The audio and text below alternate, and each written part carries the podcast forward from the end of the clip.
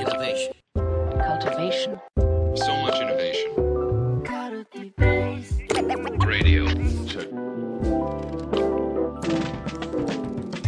皆さん、こんにちは。皆さん、こんにちは。安西です。みなべです。はい。というわけで、はい。TBS ラジオ、はい順調にね、収録できてますね、有言実行で。いえ、どういうことですか？あ、や、なんか、ちゃんとやるやる詐欺で。ね、定期的にちゃんと取れるようになりましたね。そうですね。はい。うん。経営に余裕が生まれてきた証拠ですね。いや、まあ、そう、そうね。半期終わってね、安定推進、まあ、未来の地図も描いていい感じになってますからね。そうですね。はい。はい。まあ、そんな中で、ちょっと今日、あのー、みなべさんに聞きたいなって思ってた話があるんですけど、あ、ちょうど僕に聞く、僕に聞くシリーズですね。そうです。僕が気楽な、はい回す言語化しなきゃ回すだけのシリーズ。はいはい。はい。あのー来月ね、10月2日に、えっと、カルティベースラボの毎週土曜日朝やってるイベントで、はい。中小企業、中小企業におけるマネージャーの育て方っていう、すげえストレートなね、イベントすごいですね。ドストレートですね。はいドストレート。しかもこれ超困ってるやつじゃないですか、みんな。そうだね。中、中小企業ってあれですよね。なんかスタートアップとか、なんかテックっていうよりも、なんかこう、いいわゆる中小零細企業ですよね。中堅企業でもなくて。うんなんかい、いわゆる、なんだろう。すごい成長発達するかどうかはさておき、なんかこう、ちょっと昔から存続されているちょっと小さい企業で、うんおいちゃんとかが経営者とかをやってるような、なんかそういう イメージのやつですよね。地まあ。一般的なステレオタイプ的には、そうですね。そういうまあ中小企業ですよね。はい。で定義的には、まあ、はいあの、ベンチャー企業とかも含まれるとは思うんですけど、多分。はいはいはい。はい。あ、なるほどね。いわゆるね、はいはいはいあのー日本の企業数の99.7%は一応定義上中小企業らしいんで、我々も多分中小あ、企業。なるほど。うん。あ、なるほどね。うんはいはいはい。なんで、その、まあ、おいちゃんステレオタイプ的なものもあれば、はい。あのーベンチャー的なところ、スタートアップとか含まれると思うんですけど、はい。それも含むのね。はい。はい。まあ、いずれにしても、やっぱこう、マネージャーだけじゃなくて、中小企業は人が育ちにくいみたいな話があって、まあ、生まれたてスタートアップと、まあ、かなり成熟した大企業でいろいろ育成の体系がある、じゃないっていうふうに考えると、はい。多分なんか、あのーよく聞くんですけど、どんどんその、ミドルになってる人が抜けちゃって、若手とシニアだけがこう団子になってるとか、あなんか、こう、マネージャーにならずに、こう、は入った継続人は人は還流しちゃって、えっと、外からマネージャーをこう採用するしかないとか、なんかまあいろいろケースごとに耳にすることがあるんですけど、はい。なんかいずれにしてもそういう人が育たない状況があるっていう中で、えーうん。カルティベースにゲストでですね、えー国際医療福祉大学准教授の安田恵美さんはいという方にお越しいただくんですけれども、お。こう、医療系の大学でちょっと聞き慣れないかもしれないですけど、これ安田さん。実は、あのー中原先生の研究室出身なんですよ。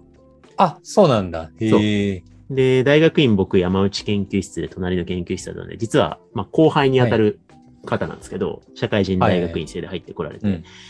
で、中原先生と一緒に、まあ、この安田さんの博博論をまとめたのかな？っていう形で、はいえっと、この中小企業の人材開発っていう本を出版されたんですけど、うん。まあ、その、あのー中原県時代の研究知見とか、今もやられてる研究知見を元にしながら、まあ、ちょっとこう、カルティベースの関心領域でもあるマネージメントの育成っていうところに関して、はいちょっと知見を喋ってもらいつつ、はい。えー、耳ぐりから、えー、吉野と東南が登壇して、ディスカッションするっていう、ちょっと熱いイベントです 我が社のマネージメントですね。これ、この回、ちょっとラジオ吉野さん呼べばよかったな。あのー確かに。ね、確かにね。うん。いいマネージャーなんで。そう、耳ぐりの吉野は、あのー耳ぐりの中のクリエイティブ組織を牽引している、うん。あのーマネージャー、ドメインマネージャーみたいな形で、カルティベースのね、サムネイルもね、自分自身でも手掛けてて、あのー結構いろいろ名作サムネイルをたくさん作りつつも、チームをこう牽引しながら組織的にやって、で、クリエイティブのデザイン系のマネージャーをね、すごくこう、機械提供してうまくうん学習環境を作ってっていうのがうまいマネージャーなんで、まあ実務経験からいろいろどんな議論が交わされるか、10月2日すげえ楽しみなんですけど、うん。ちょっとと当日ね、どんな話が出るかは当日にならないとわかんないんだけど、事前のうん復習、復習じゃねえや、予習も兼ねて、みなべ知見を聞いておきたいなと思って。みなべ知見か。うん。ね、中小企業っていうとね、大体ミドルとか管理職が課題みたいになったりとかしますよね。うんあの、まあ、施策だったりとか、組織の仕組みとかも全然ないから、結果的にこうハブになっているミドルマネージャーに全部負荷だったりとか、まあ、その人に対す、その人の采配時間で全部が変わるみたいはいはいはない状態になってるのは多いのかなって思うんだけど、ああ、あわかる。それなんか、ちゃんとデザインされてないワークショップで、全部の負荷がグループファシリテーターに行ってる構造みたいな感じですね。そうですね。ひたすら非構成対話をもうその場で頑張って考えながらやるみたいな。うん。あとはお前らにもうそんな任せたり。感じ。そうそう。そんな感じが多分一般的な中小企業のマネージャーの実像なんじゃないかなって思いますけどね。うん。そういう人たちを育成するためか、まあ、結構そういう人たちって現場で経験を積みながら経験してでレベルアップしたりとかすると思うんだけど、うんでもやっぱりそういう人って結構モグラ叩き的に問題解決に対処しちゃうことによって、目線が下にしないにこう行っちゃって、まあ現場の日常的な毎日のルーティン的な課題解決に向き合ううんみたいな、なんかそういう風な自分の中の心持ちになっちゃうことがあって、結果的に視点を上がらないことによって、うん。なんかこう探索的にで自分をレベルアップしたりとかするのが難しくなっちゃうっていうのうんはあるかもしれないですよね。うん。うん。結構、モグラ叩きパターンは あるあるですよね。これはマネージャーもそうだし、人事とかもそうだと思うんですけど。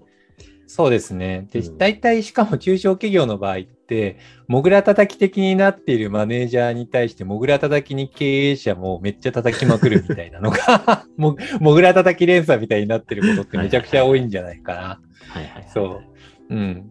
だからなんか、そういうのを育成するのに一番いいのって、やっぱりマネージャーに対して機械提供をいかにするかって大切な気はしていて、よく中小企業とかの,、あの育成で一番よく聞くのって、結局、あの事業発達をちゃんとすることだよねって言われることってあって、まあそれって、もうちょい解釈すると、早い話、日常的に目の前の業務が永久的に継続性を持って変わらない状態だと、うん。マネージャーに対して機械提供もできないし、目線を変える必要もないじゃないですか。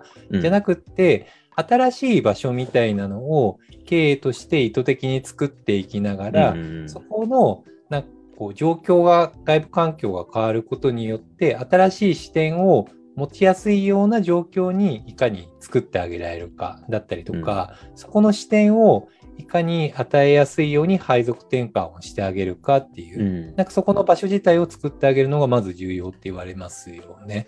なるほどですね。うん、中小企業の場合ね。うん。まあ、今の話だと、まあ、既存事業が、うん。まあ、ある程度、まあ、回るようになってきて、ガーッとスケールさせていいくまでも、しないまでも、まあ、ある程度安定してきたときに、どっちかっていうと、ちょっとこう、進化寄りに傾いちゃってるところを、うん。両利きの経営でいうところの知の探索寄りの運動をうまく作って、うんまあ、組織内の事業の新陳代謝というか、はい。カカオスさを作っていくみたいな感じなんですかね。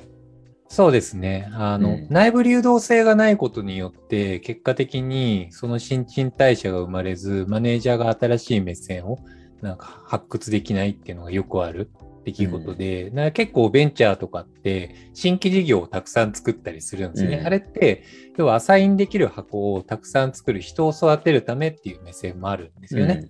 うん。うん、だったり、いわゆる HRBP だったり戦略人事みたいなのを立てて、その人の今の状態に合わせて新しい OKR とか目標を意図的にアサインチェンジして目線を変えることによってレベルアップをさせていくっていうのをやったりはするんですよね。うん、なので機械を作って機械を渡す。で、それを意図的にその人の今の目線をいかにリフレームするかって目線を持って、まあ、提供していくっっていうのが割と天丼的なものなんじゃないかなって思いますけどね。なるほどですね。うん。まあ、確かに、あの、べスタートアップとか、あるいはこう、組織内の各班がもう制度化されてる大企業とかだと、うん、結構コロコロ自分の役割とか、チームで向き合うべきミッションがか変わって、クエストが変わっていくから、うん。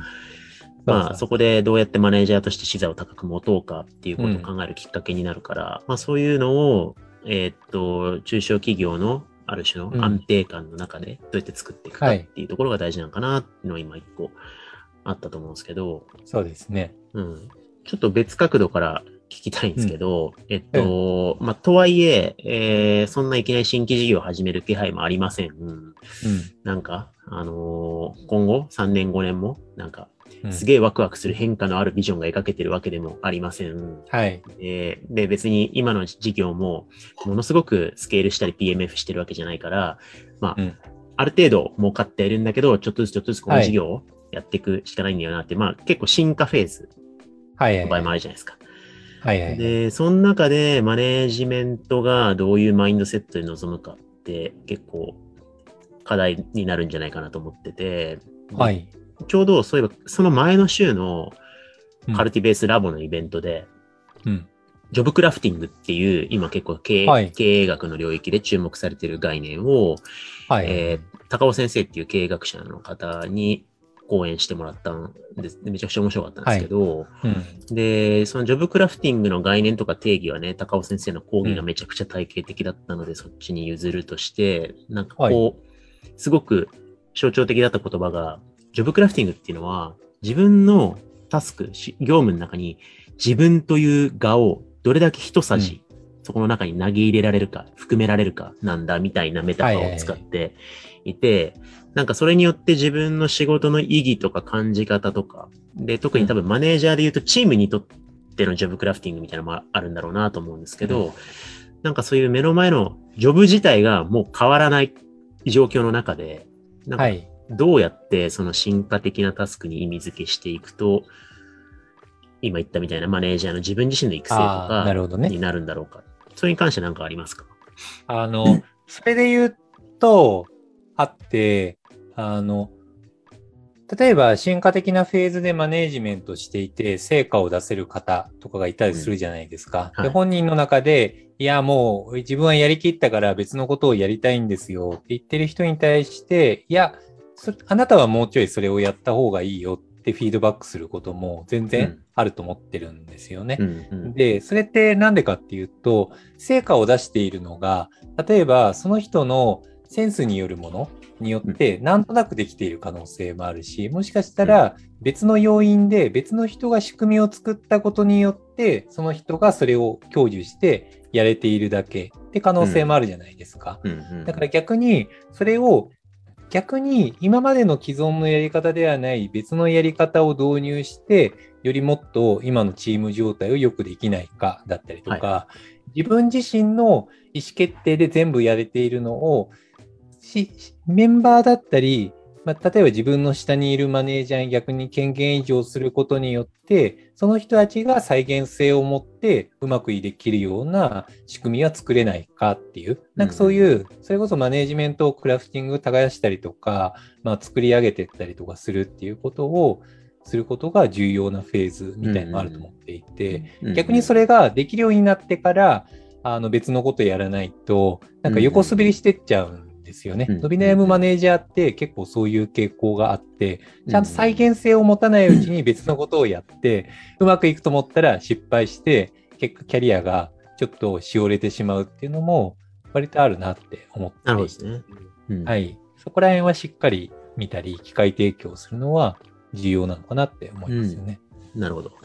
はい。これ、あの、わかりやすい整理ですね。うんあのーまあ、OKR でいうところのオブジェクトとキーリザルトがあって、うんまあ、言い換えると、何のためにやるのかのホワイとハウがあって、うんそのマンネリ化してるんだったら、最初に話前半話してたことですね。その、事業探索をしたりとか、配置換えとかをして、うん。えー Why の部分を刷新して、違うクエストをうまく作ることによって機会提供しましょうと。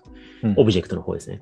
で、オブジェクトがもう固定化されちゃって、 Why が変えられない余地が、余地がないんだとしたら、KR の方、How の方をハッキングするクエストとして試行錯誤してもらって、まあ、自分なりの再現性あるナレッジを貯めて、まあ、こう、新しいクエストが、ホワイが変わった時に備えて、そっちでちょっとジョブクラフティング的な意味付けをしながらかん楽しみながらはい。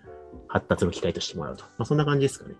そうですね。うんなんか、タイプ的に結構、そのあたりは変えたりとかしますけどね。うん目線を変えた方が育つ人もいるし、うん逆に再現性を持ってちゃんと基礎取りをした方が育つ人もいるんで、うん。それのタイプ別に合わせてやってもらう感じですかね。なるほどです。はい。いや、いい。あの、先週の復習と来週の予習として、いい、いい感じで。あジョブクラフティング差し込んできたなって思いました。そうですね。ちょっと来週の安田先生のお話楽しみだなとはい。思います。はい。はい。